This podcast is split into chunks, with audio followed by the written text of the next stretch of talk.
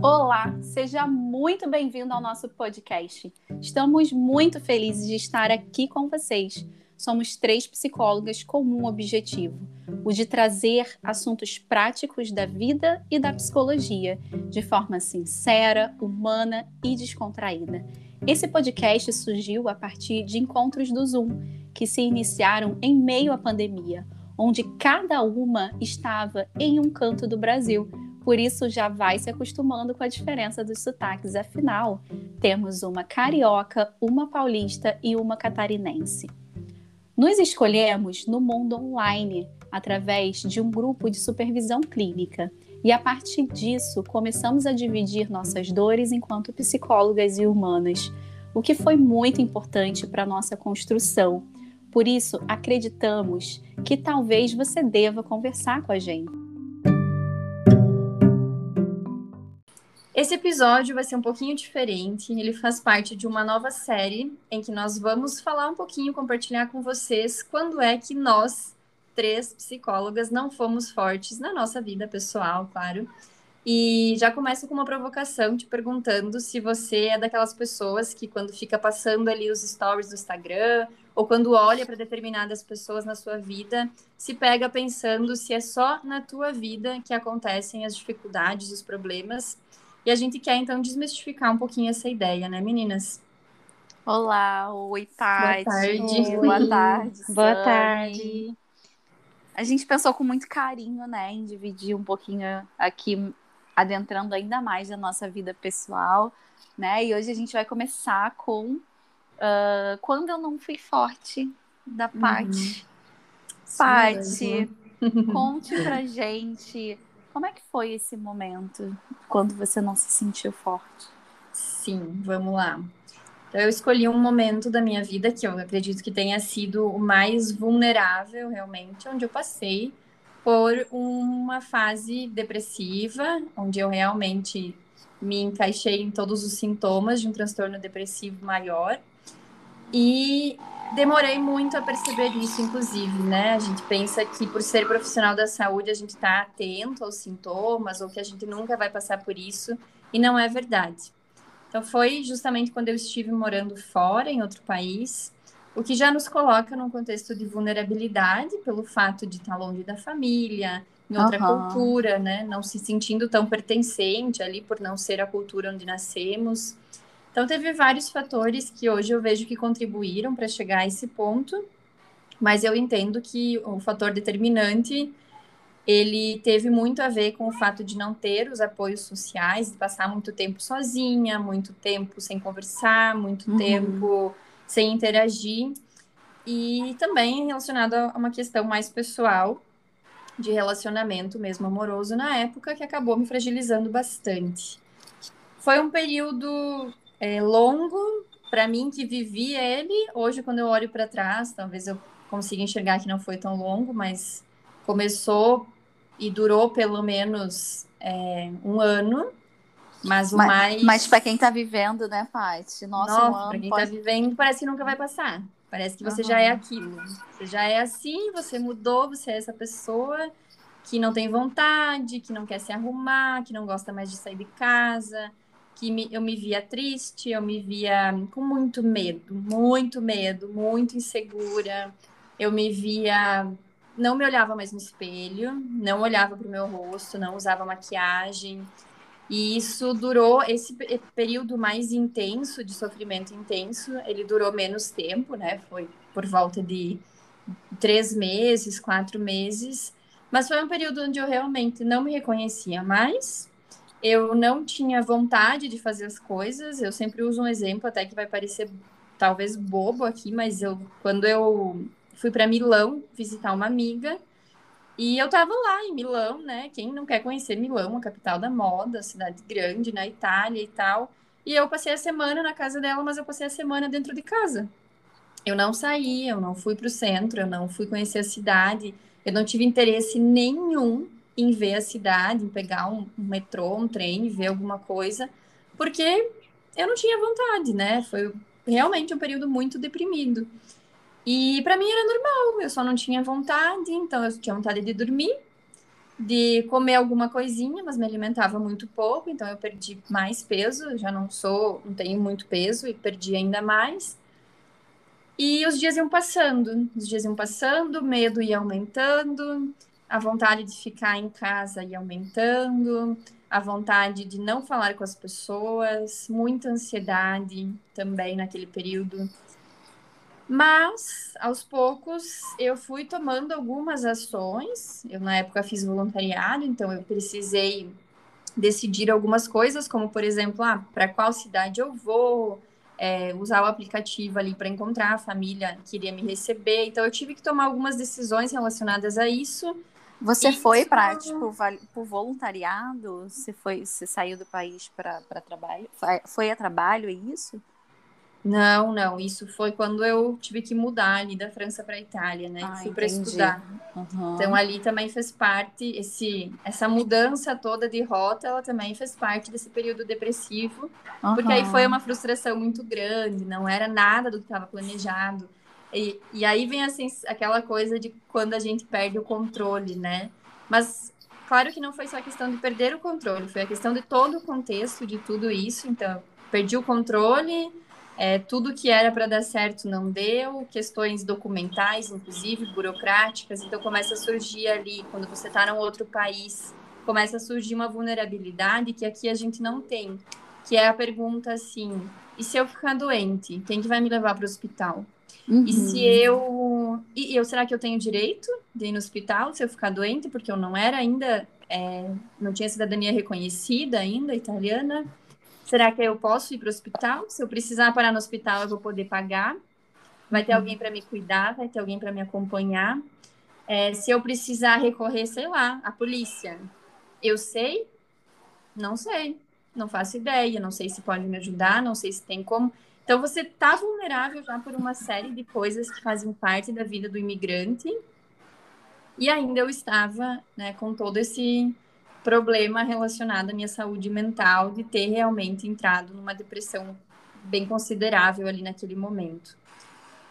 E eu digo para vocês que isso foi, né, para contextualizar um pouco, isso aconteceu final de 2019, metade de 2019 foi quando iniciou.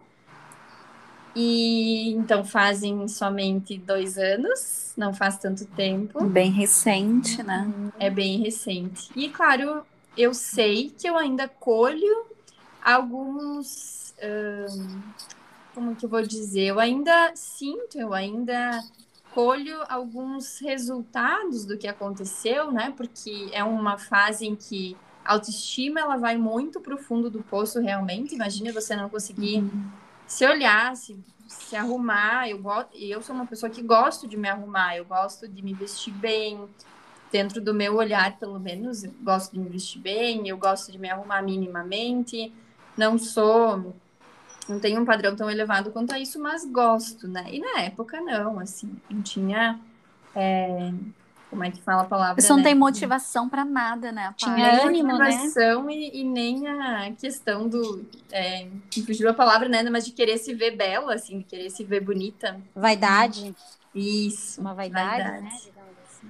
E hoje, quando eu conto, eu poucas pessoas sabem do quanto foi intenso, do quanto foi difícil. E quando eu conto, as pessoas não acreditam, né? Até porque só quem passa sabe, na verdade, só quem sente na pele. E geralmente, diante de uma depressão, a gente se fecha, a gente não fala, né? A gente acaba uhum. é, ficando ali muito fusionados com aquele sentimento, com aquela tristeza, com aquela desmotivação. Então, você não tem vontade de conversar com as pessoas, você não uhum. tem vontade de começar algo novo, você não tem vontade de sair da cama, você não tem vontade de olhar o sol, nada mais tem tanta graça. Sentimento de gratidão, nossa, muito difícil de acessar. Quando eu tive assim, era muito difícil de conseguir ser grata pelas coisas, né? O sentimento prevalente era a tristeza, o desânimo, o medo, a ansiedade. E uhum. isso é, isso deixa marcas, né, na nossa vida. Não é que você sai de uma depressão e você sai ileso. Impossível. É como se você reaprendesse a lidar, né? Reaprendesse a viver. Isso. Né? Tu reaprende, mas tu já tem aquilo. É uma ferida, né?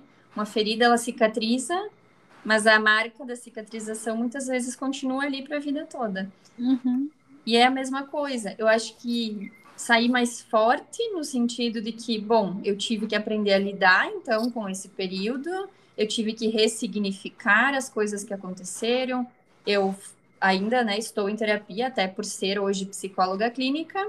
Não é mais por causa dos sintomas ali da depressão, mas na época eu precisei de um atendimento ali de, um, de ir para terapia de uma forma bem intensa nos primeiros meses semanal, toda semana muito choro, muita dor, muita vulnerabilidade. Gente, doía de um jeito que eu não sei explicar para vocês. É muito uhum. dolorido dentro da gente. O coração ele dói, a cabeça dói.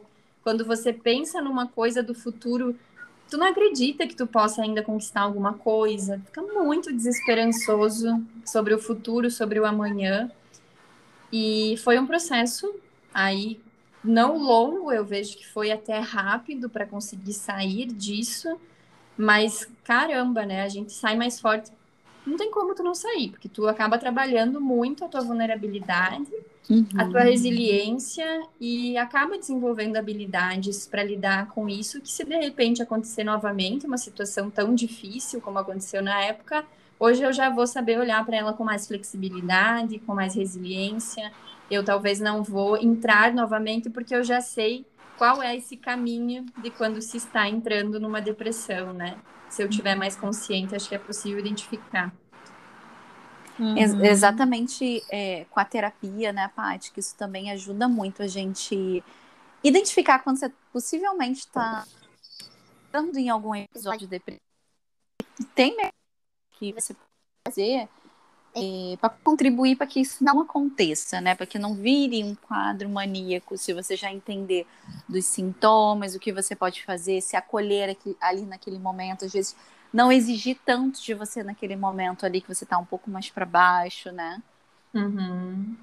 É, é, realmente tem várias. Eu acho que hoje eu consigo perceber que cada pessoa, né, mesmo que a gente tenha ali o DSM dando os critérios, ah, isso, isso, isso, isso isso é, corresponde a um transtorno depressivo maior, né? A gente tem ali esses critérios, mas cada pessoa ela vai viver de um jeito muito diferente, uhum. porque a nossa história de vida é diferente, os nossos recursos para lidar com aquilo ali são diferentes e o que mais me vulnerabilizou na época, quando eu fui tratar já, quando eu percebi que eu precisava tratar o quanto antes, o que eu mais repetia na minha terapia era: mas como que eu deixei chegar nesse ponto? Eu devia saber que isso estava acontecendo. Eu devia uhum. saber que eu estava entrando numa depressão e eu sentia vergonha, eu sentia culpa por ter ficado deprimida. E isso também, claro, faz parte já da próprio é, quadro depressivo, né? Sentir muita culpa e vergonha.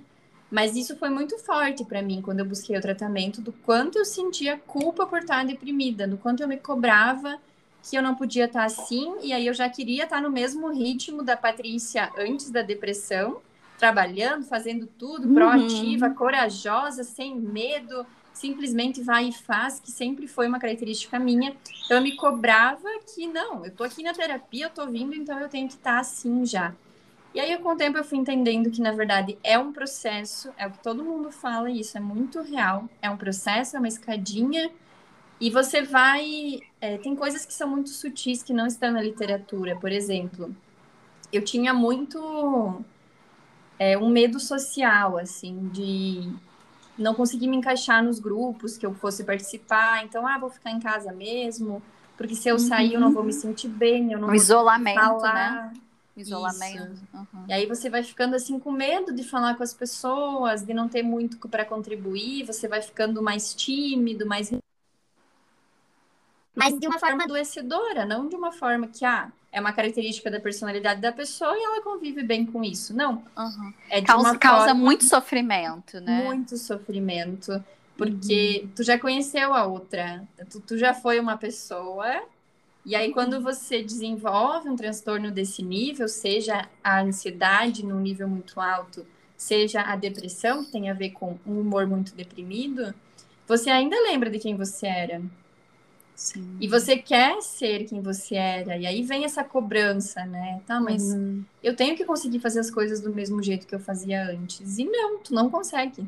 uhum. é, tu consegue aos poucos. Então, cada coisa que você faz, você né, vai vendo que é possível voltar, então, para essa realidade, sair, fazer parte de grupos, é, o próprio trabalho, encarar os desafios, tomar decisões. Gente, tomar decisões em meio a uma depressão é extremamente difícil. Uhum. Decidir se você sai ou não sai, se tu come tal coisa ou se tu come a outra coisa, tomar qualquer decisão é extremamente difícil. Uhum. Aí, ô, Paty, é importante a gente deixar bem frisado aqui, né, que é como a gente está querendo trazer esse tema até nesses, nesse, nessa trilogia aí, nesses três episódios que a gente vai fazer, é para desmistificar que todos nós uhum. somos humanos, né? Principalmente com relação à depressão que você está trazendo, né? Porque a depressão, ela é um desequilíbrio químico, né? De serotonina, de noradrenalina no nosso cérebro. Então, é, acabou de passar uma moto bem barulhenta. Uhum. Então, é, ela é esse desequilíbrio no nosso cérebro de serotonina, de noradrenalina. Então, existe uma neuroquímica atuando ali. Então, assim, gente, isso não é particular de ninguém. Ninguém tá imune, né? Ninguém tá imune. Pode ser médico, pode ser psicólogo, pode ser a profissão que você tiver. Isso não é escolha de profissão, de pessoa. Não, isso é uma condição humana que pode acontecer com qualquer pessoa, né? Uhum, uhum, exatamente. Sim. E a gente percebe aí um pouquinho, né, Paty, dessa desse contexto que você estava vivendo, né? Um contexto totalmente vulnerável, novo, enfim, em várias, em vários, várias partes, né, da, da língua, da cultura, enfim.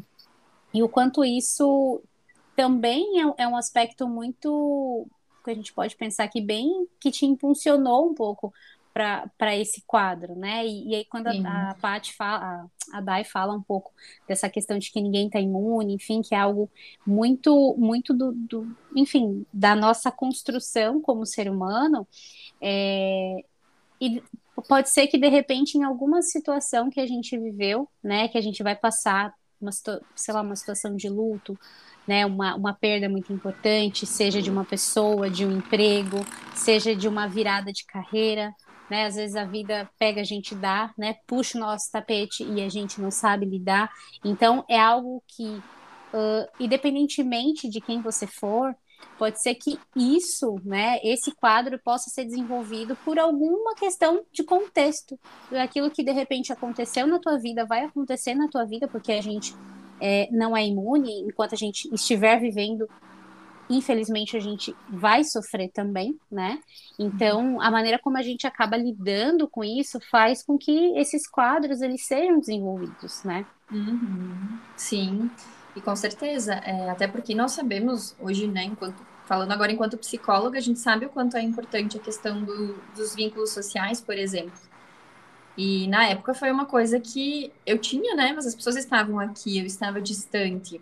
E aí, claro, fui para terapia, consegui observar o que, que, tinha de meu nisso, das minhas estratégias de enfrentamento, né? Então, é uhum. é muito importante até trazer esse relato para mostrar para as pessoas que a gente não é perfeito. E mesmo hoje, assim, né? Hoje eu não tenho mais. Não, não tenho mais um transtorno depressivo, eu não tenho mais um transtorno ansioso, é, mas eu também tenho dificuldades no meu dia a dia para me posicionar em algumas coisas. Às vezes é difícil lidar com algumas coisas que acontecem. Às vezes a gente quer muito uma coisa e não dá certo, a gente fica triste mesmo no dia, depois passa, claro, né? Então, uhum. é, que eu gostaria de trazer assim de mensagem em contar isso aqui, trazer essa vulnerabilidade também. Acho que é muito corajoso a gente se vulnerabilizar nós não sabemos quem vai ouvir, então a gente não sabe quem vai estar ali do outro lado. E isso é sim, é muito corajoso estar fazendo, mas é principalmente de passar a mensagem assim de que não é o fim do mundo. Se você estiver passando por um período muito difícil da sua vida, e se talvez você não estiver com um transtorno, mas ainda assim for um sofrimento é, longo, que está difícil de lidar, que, cara, que está pegando mesmo a, é, a tua emoção mobilizando a tua vida, isso não é algo que você precisa se envergonhar, isso não é algo que você é, não possa pedir ajuda, que você tenha que se cobrar. Ah, não, eu tenho que ser forte. eu tenho que conseguir, eu tenho que dar conta, eu tenho que ser forte. Não é bem assim, né? Às vezes a gente precisa dessa for buscar essa força é, em pessoas próximas que a gente confia, a gente precisa buscar essa força no profissional. Tá um buzinaço aí. Hoje é o dia das modas, galera. É o processo de aceitação até no podcast. É bem isso.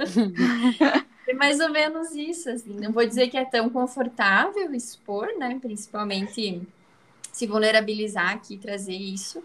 Mas eu acho que hoje já é confortável ao ponto de eu conseguir fazer isso, porque realmente hoje eu já superei 200%, mas vejam bem que foi um processo, não foi do dia para a noite, e não significa uhum. que porque eu sou psicóloga eu tinha uma fórmula mágica para curar a minha depressão. Né? Um problema uhum. neuroquímico também, né, Paty? Uhum. Paty, né? é, eu, eu acho que eu quero primeiro dizer que eu sinto muito, né, por você ter passado tudo isso. Eu sei que se a gente tivesse escolha, a gente escolheria não passar, né? É. Mas ao mesmo uhum. tempo agradecer você por você estar tá dividindo a sua história aqui pra gente, dividindo esses momentos que eu imagino que é, a gente não tenha noção de 1% do que você passou com esse relato, que sido coisas muito mais profundas, escuras e muita dor e muito medo, como você falou, né? Mas cada pessoa individualmente sabe a dor que está sentindo,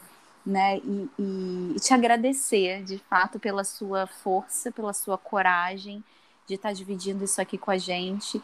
E eu tenho certeza que a tua história é, vai tocar algum coração que está ouvindo agora essa mensagem por identificação né? Ou talvez por buscar ajuda, ou por aceitar esse processo que é tão difícil, é, a esperança, né? Como você está trazendo aqui para a gente agora, ter esperança que é uma doença que tem tratamento e que passa.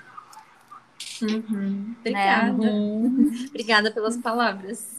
Fiquei pensando aqui muito daquele livro, acho que talvez vocês já tenham lido, é, a coragem de ser imperfeito, né? O quanto a gente Brown, Brené Brown. É, é maravilhosa, né? O quanto a gente se expor, é, se expor em um movimento tanto de se olhar em uma outra perspectiva, né? Pensar que tem aí é, algumas versões, né? Você antes, você durante, você agora.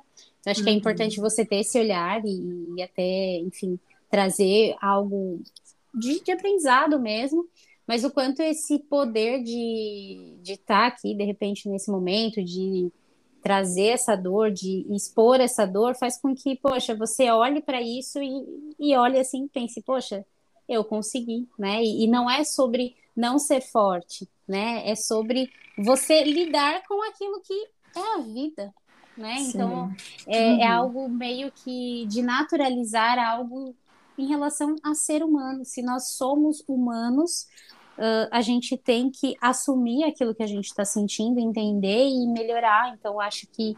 Não é... querer só sentir coisas boas, que talvez Não, é o que a gente espera, a gente né? quer, né? Eu, eu vejo uhum. que o meu maior erro na época foi esse. É. Foi que, ah, até então eu nunca tinha passado por algo tão difícil na minha vida, então eu não esperava que algo tão difícil fosse acontecer. E quando aconteceu, foi totalmente imprevisível e acabou não sendo fácil de lidar e acabou levando para esse quadro, né? Uhum. Então essa e... busca de só viver coisas boas, ela acaba sendo um tiro no pé na nossa vida. Sim, é inútil, né? Então, é, te parabenizando aí também por essa coragem, né? Até usando o livro, até por essa coragem de você expor e de, e de ser imperfeita, e que bom, né? Que você é e que nós somos.